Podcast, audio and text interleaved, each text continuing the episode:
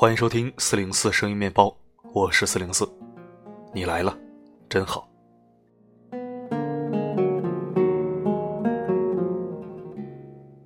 有句话是这么说的：别人帮你是情分，不帮你也是本分。自从听到这句话，我就一直铭记在心。对每一个回应我的求助并帮助我的人，虔诚的感恩。然而，如果对方不方便帮助我，我也会郑重地说一声谢谢。这一份虔诚和尊重，让我收获了很多愿意帮我的朋友。但是生活中也有一些人，他们会向你求助，求助的都是你能力范围之内的事情，甚至是一些常识性的事情。但是奇葩的是，这件事他也可以做到，但他就是懒得动，就是要你帮忙。把你当成自动显示结果的百度，帮他吧，他是十万个为什么；不帮他吧，显得你装逼高冷摆架子。今天为你带来的是复书作者默默的文字。我又不是你爸妈，谁都不欠你。文章微辣，但是走心，一起收听。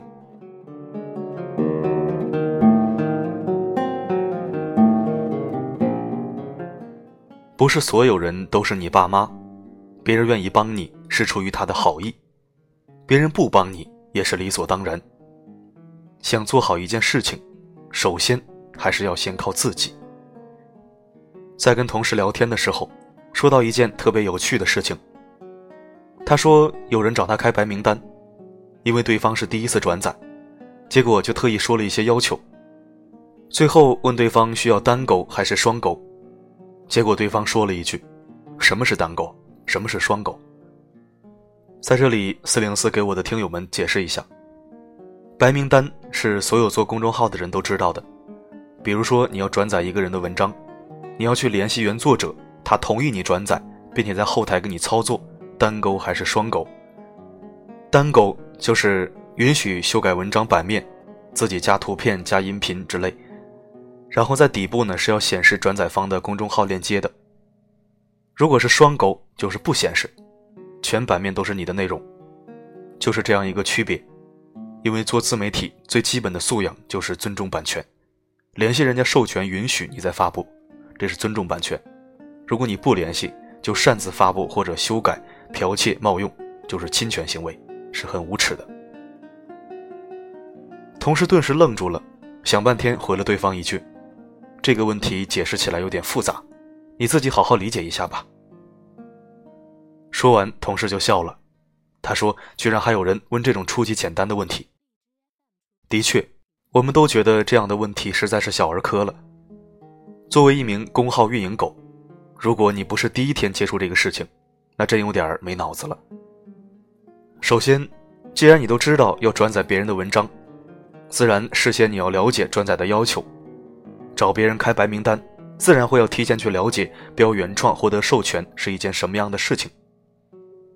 其次，你是不是应该就在自己公众号这边就能够了解，或者说你可以问了解的同事和上司。再不济，还有百度呢。对于如此一件在行业内极其简单的事情，你一无所知就跑去跟别人要授权，不懂还好意思问人家？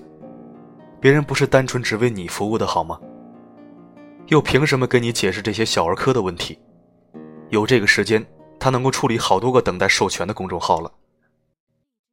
每次遇到这样的人，都会觉得这些人是不是都不用脑子的？不觉得这些简单的问题问起来会显得自己很不专业吗？尤其是在自己的工作上，我很难想象他能够会把这件事情做好。无独有偶，我想起前几个月的时候。我在粉丝号上曾遇到过这样一个男生。那天我刚通过完好几百人的微信邀请，刚好有时间的时候，我就和粉丝聊了起来。这个男生还是在校大学生，学的是播音主持专业。这个男生应该说还是一个比较上进的男生，他一直在问我做公众号的一些事项，说他以后要做什么，成为一个什么样的人，谈吐间都显得特别上进。我也很乐意和他说话，于是就和他分享了一些我是怎么来做的经历，然而，这个男生并没有真正听进我讲的话。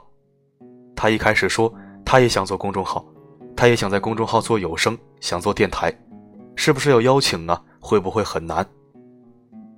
我说，微信公众号人人都可以做，微信公众号只是一个平台，你可以利用这个平台做任何事情。这个男生说：“原来是这样啊。”我以为他已经大致懂我的意思了，没想到这个男生问了一句：“那怎么做公众号？”我起初还很耐心地跟他讲，让他先去了解公众号，了解自媒体，慢慢来。但是后来他的一句话让我特别反感，显然他并没有听我说的那些。他说：“到底怎么做？快告诉我！”我顿时就懵逼了，超级无语。我心想，居然有这样不动脑子的人。这完全就是一个等着别人把所有事情都给他弄好，只要享受劳动成果的人呢。我好想说，那还不如我来帮你做，岂不是更好？不用动脑，也不用动手。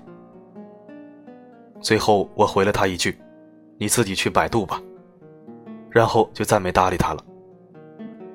想着都觉得心冷，这是怎样的一个世界呀？是不是现在人们都已经习惯了直接向别人索取？直接坐等现成的资源，等着别人的劳动成果出来之后就直接抄袭挪用呢。最重要的是还能恬不知耻的直接来问你，你不答应别人，倒显得是自己错了。拜托，你动点脑子好不好？在如今这个信息资源爆炸的时代，信息到处都是，只要你稍微动动脑、动动手指，就能够获取有用的信息。我觉得做人得明白这一点。那就是，不是所有人都是你爸妈，别人愿意帮你是出于他的好意，别人不帮你也是理所当然。想要做好每一件事情，最先还是得靠自己。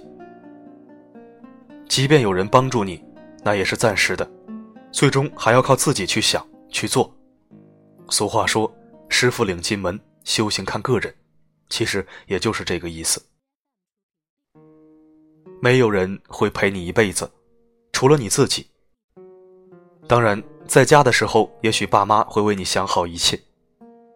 但是，当你进入社会，在工作当中的时候，一切都必须靠你自己。毕竟，你以后总会要组建自己的家庭，所有的事情都需要自己独立去面对。如果不多去想想怎么解决，又怎么能够守护好你想保护的人？大学的时候有一个室友，说起来特别逗。干什么事情都要找人一起，其实并不是一个人不行，他就是想找个人陪而已。比如明明是自己的老乡请吃烧烤，非得找一个人陪着。本着室友的情分一起去了，结果倒好，他和他老乡在一起谈天说地，吃吃喝喝的，完全就忘了陪同来的人了。还有。明明自己喜欢一个学长，晚上又想着能够和学长一起去散步，硬是得找一个伴儿一起，说是一个人不知道说什么，怕尴尬。我在想，那如果有第三个人存在，不是更尴尬吗？后来，每一个和他一起的人都会很反感，因为每次陪他一起的人都是完全被忽略的，只有出现什么问题的时候，才会想起身边陪同他的人。我问他。为什么总是习惯跟别人一起？他很无所谓的说：“没什么呀，我以前同学都是这样对我的呀。”听完我真是没一口血吐出来，这也太理直气壮了吧！你把我们都当你的仆人吗？活该被你使唤。长期以往，什么事都依赖别人，以至于遇到任何问题自己都不想去思考，就等着别人来帮，寻思着不是身边还有一个人吗？拜托，别人不欠你的。还是那句话，别人答应你做什么事情，帮助你，不是他的本分。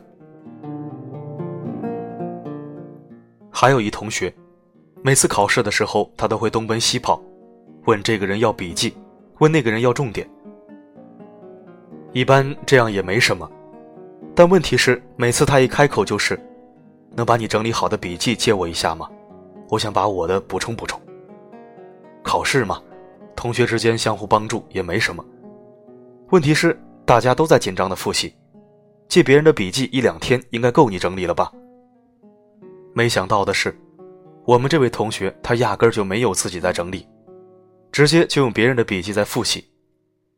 别的同学找他想要回自己的笔记，急着要看，他不但不还给人家，还说：“你先看别的科目吧，你现在不是另外的内容都没看完吗？”我去，这什么逻辑？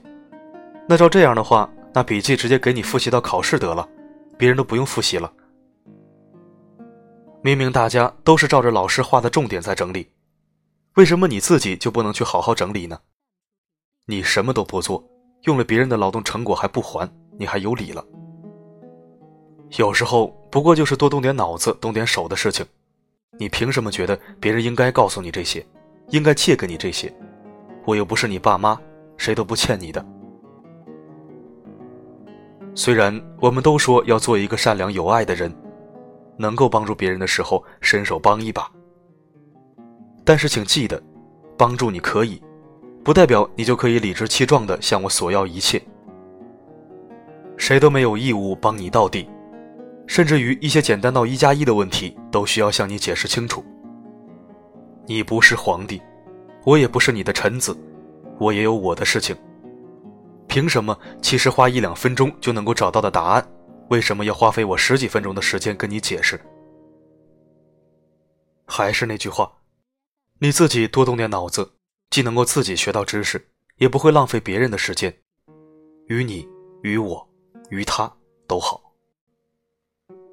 不要以为文学艺术来源于生活，那些电视、小说里的玛丽苏情节真的能够在现实中实现？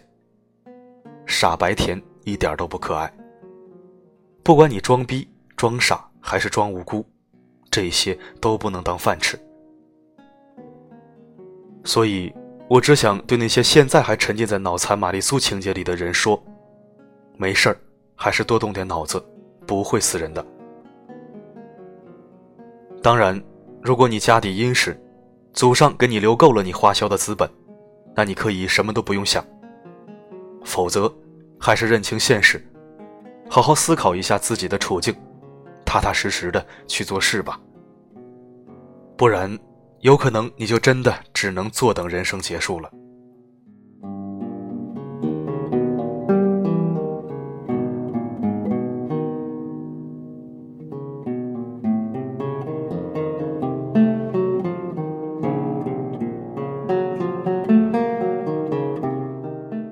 感谢收听，这里是四零四声音面包。如果喜欢我的声音。可以关注并置顶公众号，也可以在文章下方点赞、评论加转发。四零四的另一个原创主题公众号“温暖声音”正在填充，如果有兴趣的话，可以搜索添加一下。我的微博是找不到的四零四，四零四是大写汉字的四零四。我的声音能否让你享受片刻安宁？不管发生什么，我。一直都在。When you hold me, cause I know we're breaking. Inside I reason I'll make you love me, but I'm still mistaken. I guess I'm never enough. Somehow I'm too hard to love. But I'm smart enough to know we're through and hurt enough to live